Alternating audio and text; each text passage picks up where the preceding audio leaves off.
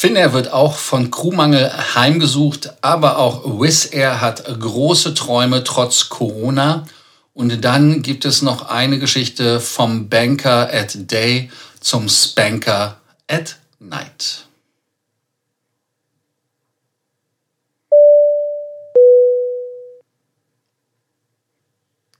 Auch bei dieser Ausgabe von Frequent Traveler TV Takeoff gibt es den Abonnierbefehl. Vergesst nicht, den Kanal zu abonnieren.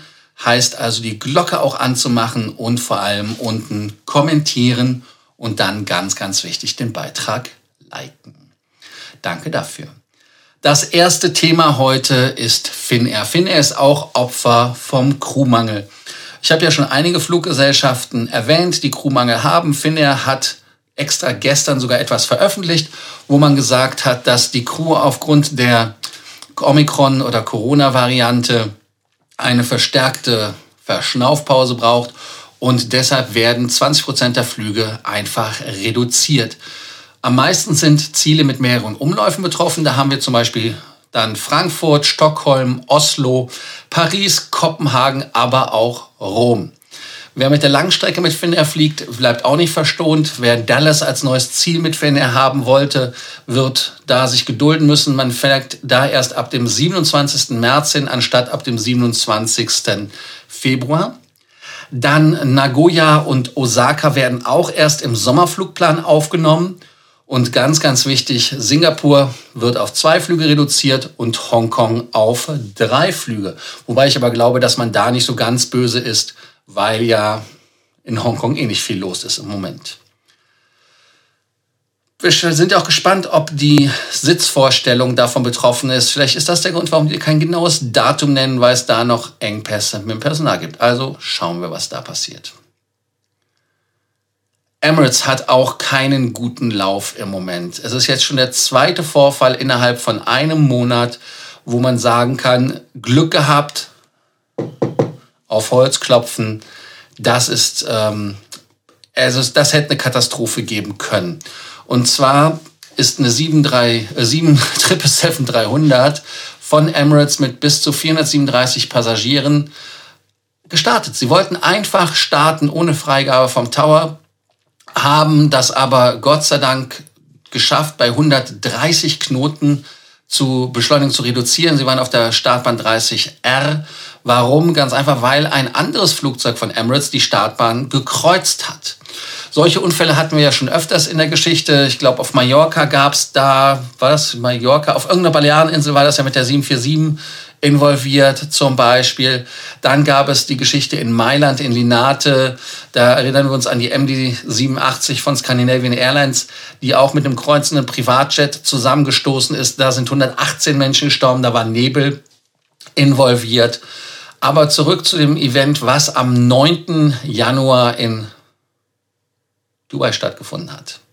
Der Flug EK 527 war auf dem Weg nach Hyderabad, Pakistan, ähm, auf der 30R und die haben einfach beschleunigt, obwohl sie keine Startfreigabe hatten. Sie hatten also ein Line-Up gemacht, das heißt also, sie sind auf mitten auf die Bahn drauf und dann ähm, warten wir auf die Freigabe und dann Attacke gib ihm.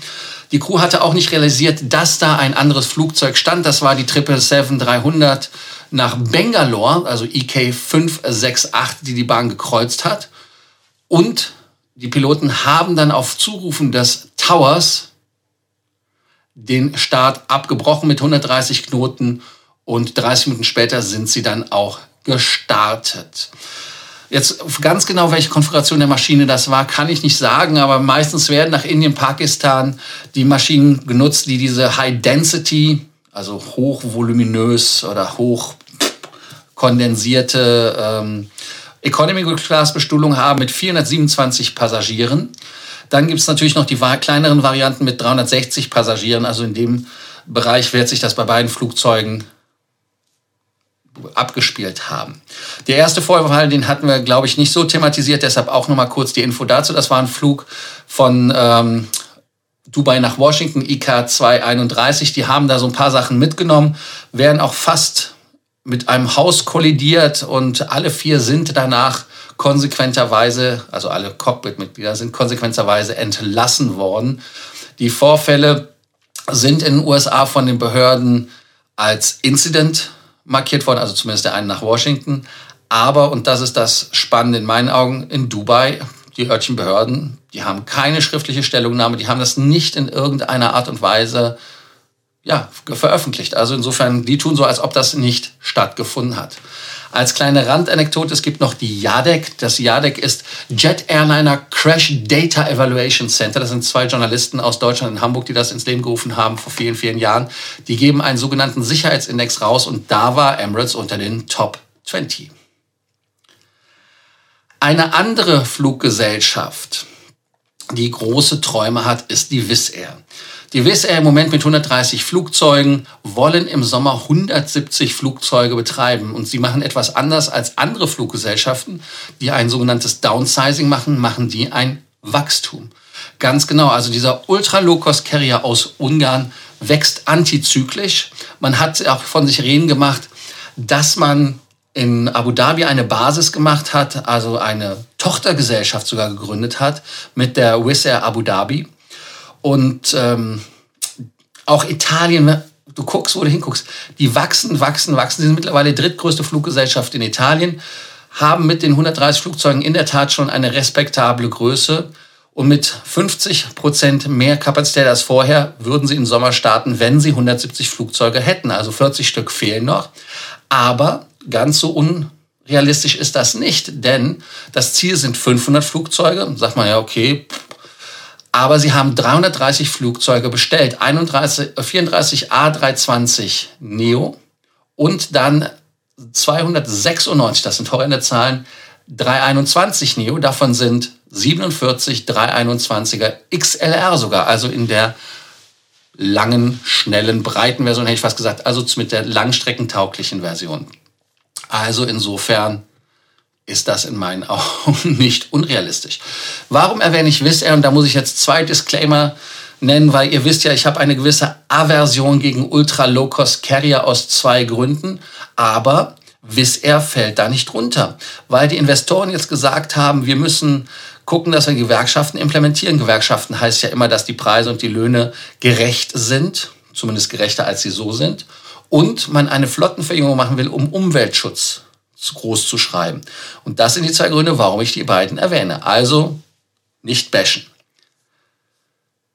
Jetzt kommen wir zum Banker at Day, Spanker at Night. Ein Investmentbanker ist vor Gericht in England, weil er 2019 irrational gehandelt hat an Bord. Was ist passiert? Er hat sich zwei Tabletten eingeworfen. Ich weiß jetzt nicht genau was, wie die heißen, aber es waren auf jeden Fall Schlaftabletten. Zwei, also verschiedene hat dieses dann mit Wein gemischt und hat dann lustige Sachen gemacht. Im Zweifelsfall ähm, als Externer ist das lustig. Wenn ich da betroffen gewesen wäre in der Business-Class-Kabine, hätte ich vielleicht anders reagiert. Er ist in die Galley gegangen und hat da dann Schokolade genommen und hat diese Schokoladentafelchen ähm, oder ähm, Schokoladen, äh, was waren das nochmal? Also so Schokoladenriegel und die hat auf schlafende Passagiere geworfen. Das ist schon mal so ein bisschen lustig. Aber wo es dann unlustig wird, ist es, wenn er zum Beispiel zur Crew gesagt hat, er müsste nach draußen seinen Freund besuchen und die sagten, hey, wir sind gerade in 38.000 Fuß Höhe, das geht gerade nicht so. Dann zog er auch noch sein T-Shirt aus und hat das versucht, der Crew überzustülpen. Das war dann der Moment, wo die Crew gesagt hat, den müssen wir jetzt restrainen, also den müssen wir am Stuhl festbinden. Und was dann geschah, war etwas unglücklich. Ganz einfach deshalb, dass aus diesem, der englische Begriff ist erneut, also aus diesem ärgerlichen Verhalten ist dann aggressives Verhalten geworden. Also ist dann umgeschlagen und daraufhin hat man ihn dann wirklich äh, äh, fixiert und er hat dann Crew geschlagen und ist dann also komplett ausgetickt. Gut, man kann jetzt natürlich fragen, ob das eine Eskalation war, die von der Crew zu verantworten war oder nicht, aber ich glaube, dem blieb dann wirklich nichts anderes übrig in London, als sie angekommen waren, das war übrigens ein Flug aus USA, äh, San Jose nach London, 2019, ich weiß nicht, ob ich das schon gesagt hatte, äh, haben die Polizei ihn festgenommen. Und da sieht man, wie lange die Mühlen der Justiz malen. Jetzt ist er vor Gericht gekommen, hat vor Gericht als Entschuldigung angegeben, er wusste es nicht, dass seine Schlaftabletten mit dem Wein so leichte Hallos erzeugen.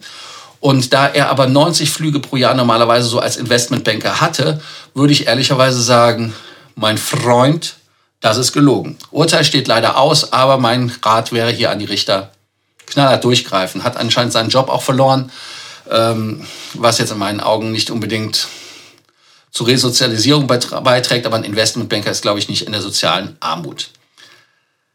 Wo wir aber bei Armut sind, ist für viele, wenn der Status weg ist. Deshalb eine positive Neuigkeit von Singapore Airlines. Die haben den PPS-Club Christflyer-Status bis maximal 2024 verlängert. Das ist jetzt auch das dritte Mal, dass die den Status verlängert haben. Hört, hört Lufthansa. Fluggesellschaft verlängern Status. Und ähm, wenn der Status also zwischen dem März 2022 oder Februar 2023 ausläuft, wird er bis maximal zwölf Monate verlängert. Heißt also, wenn er im Februar 2023 auslaufen würde, würde man logischerweise bis Februar 2024 den Status haben. Denselben übrigens, also top. Meilen gibt es jetzt natürlich auch auf Singapore Airlines und auf Scoot, das wissen wir ja alle, aber diese würden verfallen, die hat man dann verlängert. Das heißt also, wenn sie verfallen sind, werden sie nochmal sechs Monate lang gut geschrieben und werden dann auf dieses Jahr übertragen, wenn sie also mit Singapore Airlines und Scoot erflogen worden sind. Sie dienen übrigens auch zum Erhalt und zur Requalifizierung oder zum höheren Status. Wenn Meilen verfallen, das ist das, was ich sagte mit den sechs Monaten, die werden dann verlängert auch die Milestone Rewards werden bis Ende 2022 verlängert, die man in diesem Jahr bekommt. Und eine Erneuerung ist, dass man mit KrisFlyer auch auf Scoot, also das ist die Billigtochter, so quasi eine Singapore Airlines Eurowings, wenn man es sagen möchte, gibt es Vorteile. Das wäre Priority Boarding, 25% KrisFlyer Meilenbonus, 5 Kilo extra Gepäck, wenn man Gepäck gebucht hat. Also Leittarife, da gilt das nicht. Standardsitze können kostenlos ausgesucht werden. Und es gibt auch neue Milestones, die unterhalb der 5000 Punkte sind. Jetzt nichts Überragendes, aber eine Verbesserung. Daran sieht man halt auch, dass Meilenprogramme in der Krise sich verbessern können. Und hier nochmal mein Gruß an die Lufthansa. Hallo Lufthansa, wacht endlich auf.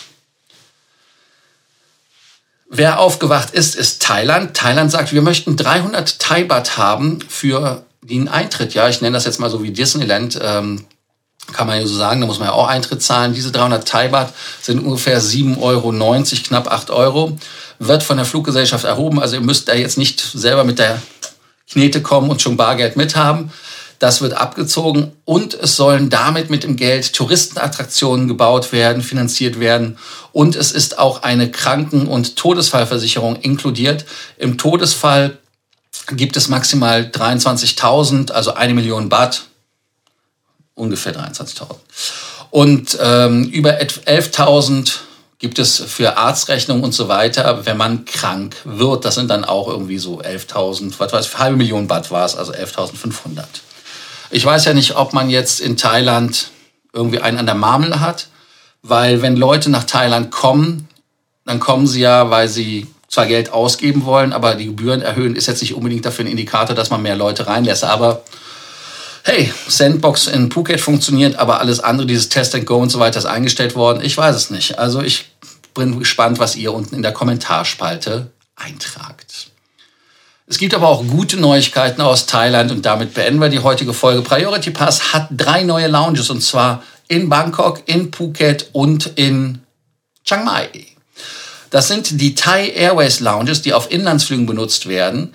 Warum? Ganz einfach deshalb, selbst wenn man mit Thai Smile fliegt, könnt ihr ja nicht in die Lounge, weil es kein Starlines-Mitglied ist. Es sei denn, ihr hättet da die entsprechende Buchungsklasse gebucht. So ist Priority Pass eine Möglichkeit, dass man 2,5 Stunden vor Abflug in die Lounge kann, egal welche Fluggesellschaft, egal welcher Status, egal welche Buchungsklasse. Also es ist immer ein Domestic äh, Terminal, also im Inlandsterminal. Das ist für die, die Priority Pass haben, eine sehr, sehr gute Nachricht. Aber ich war das letzte Mal in der Phuket Lounge vor zwei Jahren, wenn ich das richtig rekapituliere.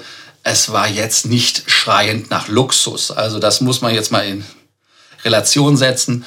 Aber wie immer besser dort zu sitzen als am Gate. Da hat man zumindest ein bisschen Ruhe und kann auch Getränke nehmen und hat sein Strom und Internet. Danke, dass ihr heute wieder dabei wart bei Frequent Traveler Tech Off und ganz wichtig an dieser Stelle wie immer, abonniert den Kanal, Glocke anmachen und liken. Das letzte ist kommentieren, weil jetzt dürft ihr unten kommentieren, weil ihr habt die Sendung geschafft. Bis zur nächsten Ausgabe von Frequent Traveler TV. Also, bis bald.